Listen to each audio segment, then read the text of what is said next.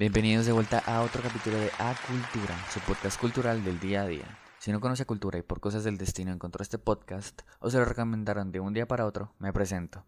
Me llamo Christopher y a mi lado está Daniel. Hoy hablaremos de algo muy interesante que mencionamos muy seguido a través de nuestra difusión.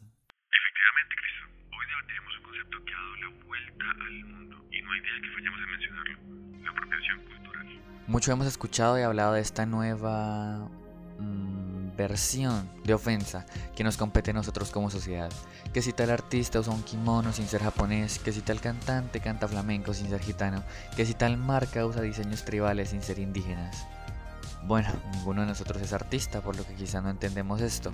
Por ello, hoy tenemos en el podcast a un invitado muy, muy especial, el artista musical Andrés Mendoza.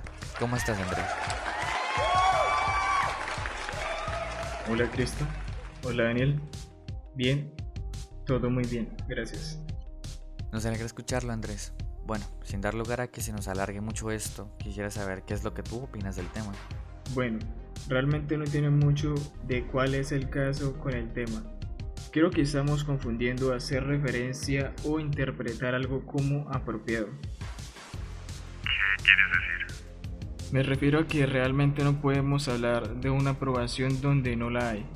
La cultura es social y claro que hay que respetarla de donde proviene. Se entiende como aprobación implicaría que los cubanos nos odien por haber hecho salsa o cumbia, o que los gringos nos odien por ahora tener Starbucks. En primer lugar, el uso de un elemento cultural de alguna etnia o de alguna comunidad diversa no te hace un creador o su propietario. Te cuento. Yo estudié música y por el hecho de saber cómo tocar alguna pieza de Mozart no implica que me apropie de la cultura clásica austriaca. Es más, en el país le compramos las mochilas Guayú a los indígenas y por usarlas ahora nos apropiamos a ellos. Bueno, pero digamos, ¿qué pasa si una marca como Zara o Adidas usa los colores, estilos o diseños de algún grupo cultural? La diferencia es abismal, porque la artesanía de por sí tiene un valor agregado, ya sea porque es hecho a mano o porque se siente diferente normalmente. Es diferente que tú, como consumidor, aceptes algo elaborado con trabajo y sea único, a que tú aceptes una reproducción de algo. Es entonces una copia que no puede ser tomada como aprobada. Está repetida.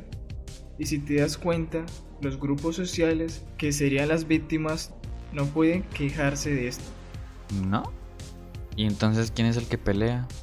El ofendido realmente son grupos ajenos a eso. Son los grupos que no escuchan a Rosalía los que se ofenden.